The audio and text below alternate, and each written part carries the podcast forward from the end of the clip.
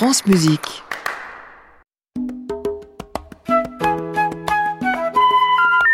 Ne quittez pas, nous allons prendre votre appel. Vous aimez Mozart C'est lequel? Le dernier. Faut dire que j'ai pas de peau avec la musique. T'en fais aussi? Moi, plutôt crevé. Vous croyez pas que c'est un peu réservé à une certaine élite? France Musique, La 4 saisons n'est pas qu'une pizza. Saskia Deville. Une fantaisie est une pièce instrumentale de forme assez libre. Le prêtre et théoricien de la musique Sébastien de Brossard écrit ceci à ce sujet en 1703. C'est le pur effet du génie, sans que le compositeur ne s'assujettisse à un nombre fixe ou à une certaine qualité de mesure. Notre invité est lui-même guidé par cet esprit de liberté, que ce soit dans les dessins des costumes qu'il dessine pour la scène ou dans les rôles qu'il interprète en tant que comédien. Actuellement sur la scène du théâtre du Rond-Point, il incarne une fée ébouriffée, un triton amoureux, un papillon philosophe ou encore un lapin baptisé Hector. Romain Bro est fantaisiste et solaire, mais c'est aussi un grand romantique. En témoigne cette élégie tirée des cinq morceaux de fantaisie de Sergei Rachmaninov, une pièce tendrement lyrique.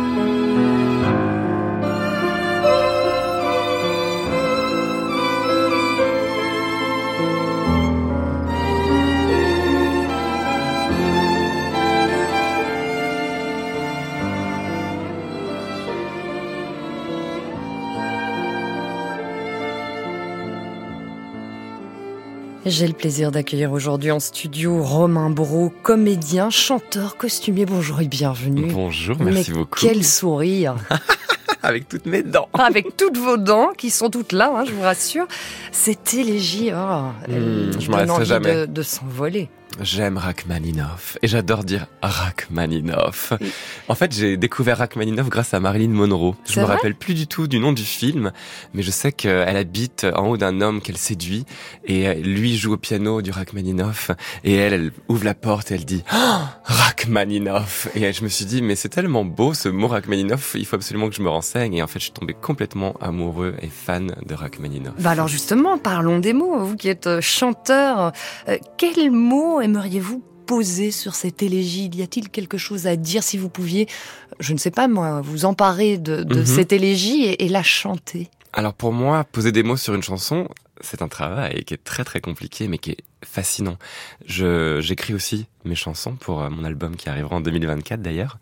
Et euh, souvent, pour écrire mes chansons, je, je m'inspire de, de rythme, de et, euh, et souvent la musique classique ou même la musique contemporaine m'aide aussi à, à- à construire ça. Donc Des mélodies cette- des mélodies. Donc voilà, c'est vrai que sur celle-là, je me suis pas encore penché sur l'idée d'écrire des, des paroles sur cette élégie, mais en tout cas, cette élégie m'évoque la légèreté et la lourdeur en même temps. Donc je pense que je parlerai beaucoup d'amour, de sensualité et euh, de légère euh, souffrance peut-être, parce que je pense que on peut pas parler d'amour sans souffrance, en tout cas me concernant. Et c'est quelque chose que j'aime, j'aime souffrir aussi par amour, et c'est ce que m'évoque cette élégie peut-être. Euh, Ce qui est intéressant ici avec ces cinq morceaux de fantaisie, Mm. euh, par rapport à ce que je disais en introduction, c'est que euh, ce titre, ce mot de fantaisie ici reflète euh, plutôt le, le caractère des pièces, non pas la forme euh, purement musicale que, Mhm. que je décrivais. Euh, Qu'est-ce que représente la fantaisie pour vous? C'est aussi cette question de liberté Bah, le miroir de mon imagination aussi, j'imagine. C'est vrai que quand j'étais enfant, j'avais pas beaucoup d'amis, donc euh, je m'empressais de rentrer à la maison, de m'allonger sur mon lit une place et de regarder le plafond, et je, sans fermer les yeux, j'imaginais un monde qui était le mien, où je m'inventais des amis, je m'inventais une vie, je m'inventais un futur. Et c'est drôle parce que euh, toutes ces images représentent aussi un peu ma vie d'aujourd'hui. Euh, donc euh, peut-être que j'étais ma propre voyante et que j'imaginais un petit peu ce qu'allait être mon futur. Il y avait Et- de la musique déjà à ce Ah oui, moment-là? il y a toujours eu de la musique. Je dormais avec de la musique, je me réveillais avec de la musique, je, je- j'imaginais de la musique dans ma tête. Et je pense que ma plus grande frustration, c'était de ne pas jouer d'un instrument. J'ai essayé, j'ai même j'ai essayé de jouer du saxophone pendant un an, mais j'ai tout de suite arrêté. Je pense que j'étais pas assez assidu, j'étais pas assez motivé. Je, je pensais pas que c'était possible pour moi d'y accéder. Et aujourd'hui, je réalise aussi que bah, avec euh, la scène, le théâtre, la musique, j'arrive à utiliser ma voix et C'est mon ça que j'allais vous imagination. demander, Voilà, le chant alors, quand est-il C'est arrivé? devenu ma voix Quand est devenue est-il mon- arrivé? Alors le chant est arrivé quand euh, je me suis propulsé sur scène chez Madame Arthur.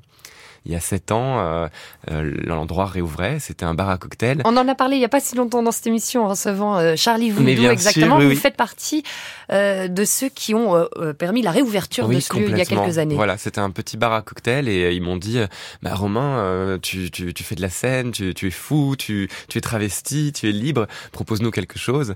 Et, euh, et j'ai, appelé euh, Jérôme Marin, qui est un très grand euh, chanteur cabaret à Orléans, et je suivais Charlie Vaudou euh, sur Facebook. Je ne le connaissais pas personnellement, donc je leur ai écrit à tous les deux. Je leur ai dit, écoutez, j'ai, une idée, vous voulez pas venir avec moi? Je, je vais vous présenter un endroit qui est magique. Et, euh, et ils m'ont suivi, m'ont fait confiance et Et c'est comme Et ça ça que vous êtes devenu chanteur. et c'est comme ça que je me suis lancé dans la chanson et, et en fait c'est devenu une drogue complètement.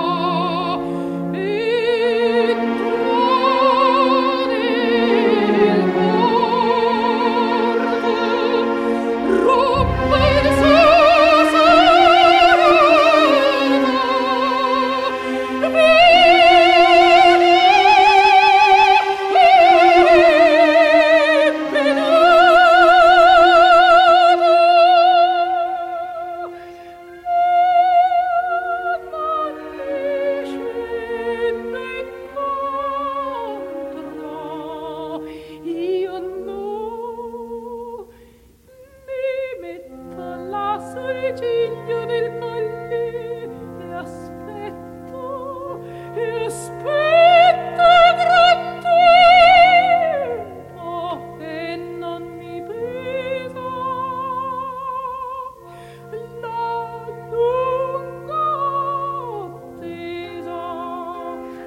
Callas, le Philharmonie Orchestra Tullio Serafina à la direction. Ici un extrait de Madame Butterfly de Giacomo Puccini.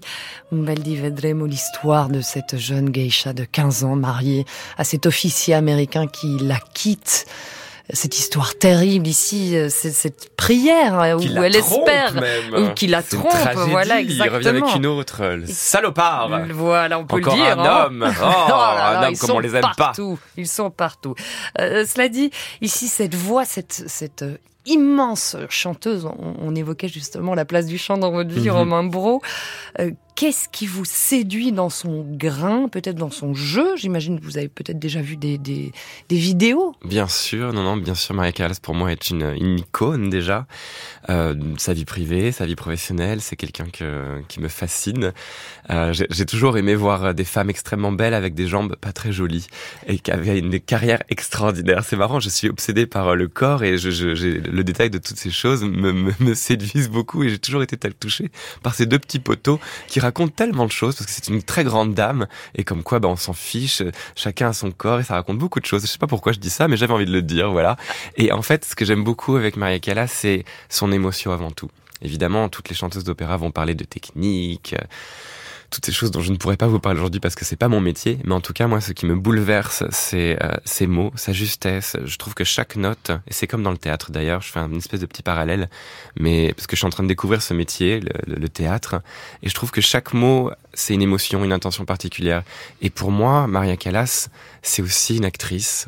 Et elle arrive à chanter les émotions, elle arrive à, prendre mon cœur. Et je pense qu'il n'y a pas eu un seul morceau d'opéra qu'elle a chanté qui ne m'a pas pris au cœur, en fait.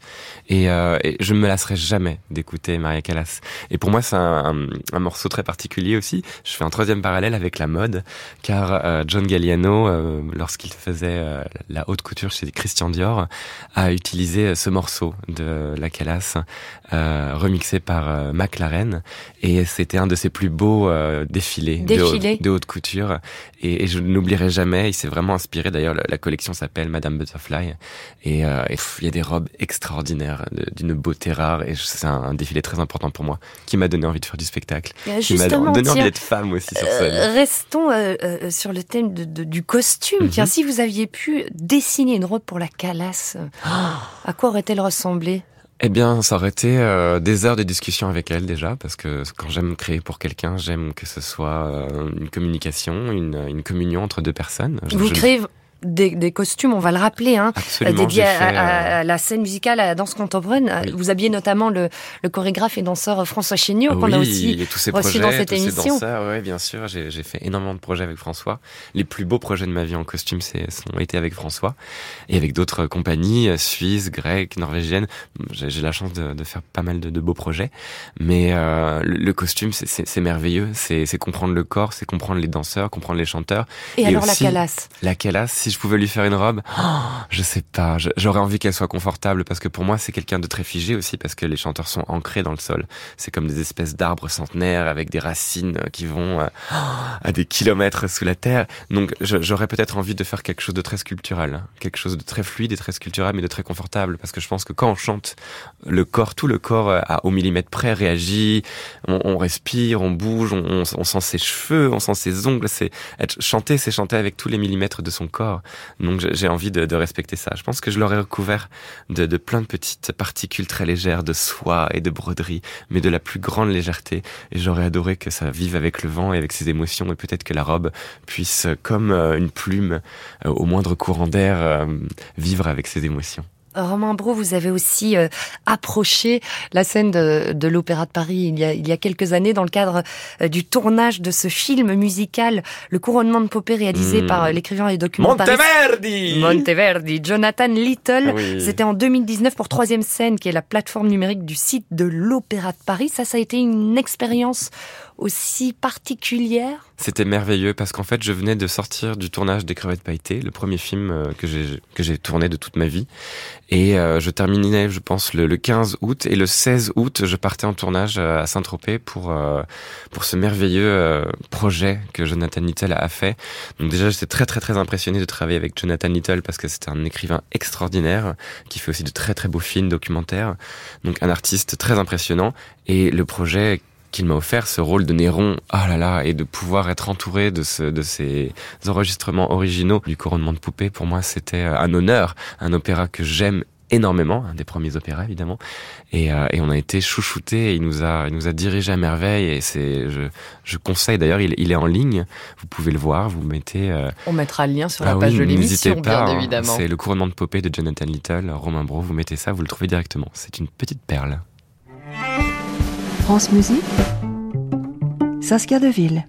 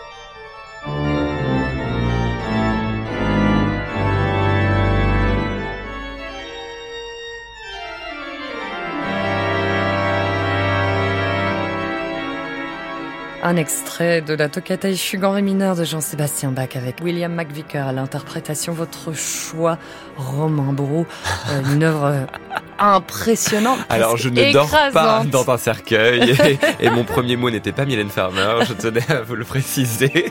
Mais c'est un morceau qui pour moi, mais en fait je crois que c'est le morceau que j'ai le plus écouté dans ma vie. C'est vrai? Ouais, vraiment, Qui sincèrement. vous l'a fait découvrir? Euh, une très belle émission qui s'appelle Il était une fois la vie. Quand j'étais enfant, je regardais ça. C'était le générique de cette émission. Et euh, donc ça faisait partie de mon enfance, que j'a- j'adorais le générique.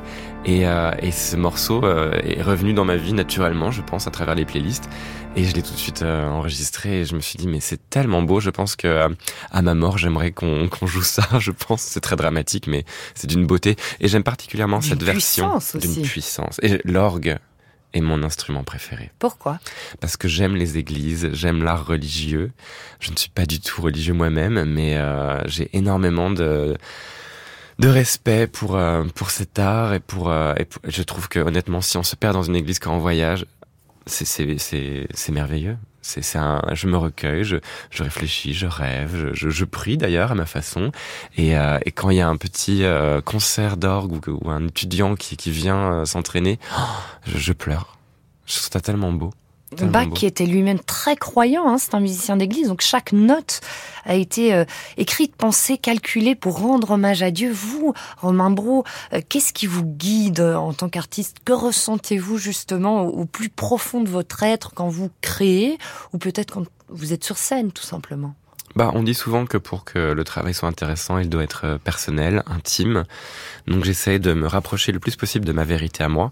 Donc le plus grand travail euh, en tant qu'artiste, je pense que c'est déjà savoir qui on est et, euh, et l'accepter et le c'est un travail célébrer. d'une vie, ça. C'est le travail d'une vie, bien sûr, et c'est pour ça que j'espère pouvoir être artiste jusqu'à ma mort et pouvoir travailler cette essence qu'est la vérité. Et je pense que ma vérité, c'est ma liberté. Euh, voilà, je défends beaucoup de, de choses, beaucoup de causes, et pour moi, ma liberté, euh, qu'elle soit amoureuse, sexuelle, sociale, euh, mes couleurs à moi, mon, mon drapeau, eh bien, voilà, c'est la chose la plus importante pour moi. Et la première étape, ça a été de d'emporter ma famille avec moi, mes amis, euh, les, les inconnus, euh, les, les gens qui suivent mon travail, euh, notre rencontre aujourd'hui, voilà. C'est ça qui est très très important. Donc j'essaie de rester le plus positif possible.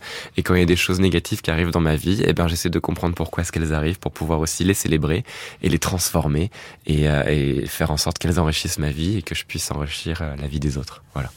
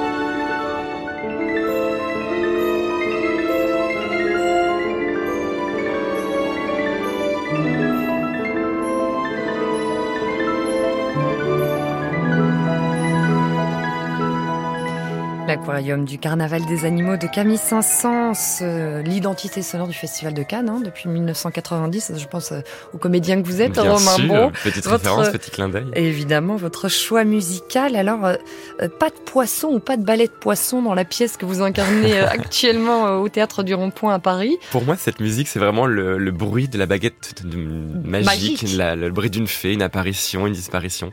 C'est aussi le, le rôle que, que j'incarne dans le, le spectacle Un, dernier, rêve pour la route. de Elena Noguera au théâtre du Rond-Point. Donc euh, c'est vraiment, euh, c'est ma première pièce de théâtre. C'est la première fois que je suis sur euh, une scène de théâtre, donc je suis très très très heureux. Complètement différent de mon seul en scène, d'ailleurs, qui reprend au Palais des Glaces au mois d'octobre. Ah, magnifique. venez me voir, Romain venez me Bro voir. allume les étoiles. Oui. Ce sera à partir de je pense que c'est octobre, novembre, décembre. Voilà, ça va. à l'automne prochain. Et Absolument, au Palais des Glaces, donc je vous y attends.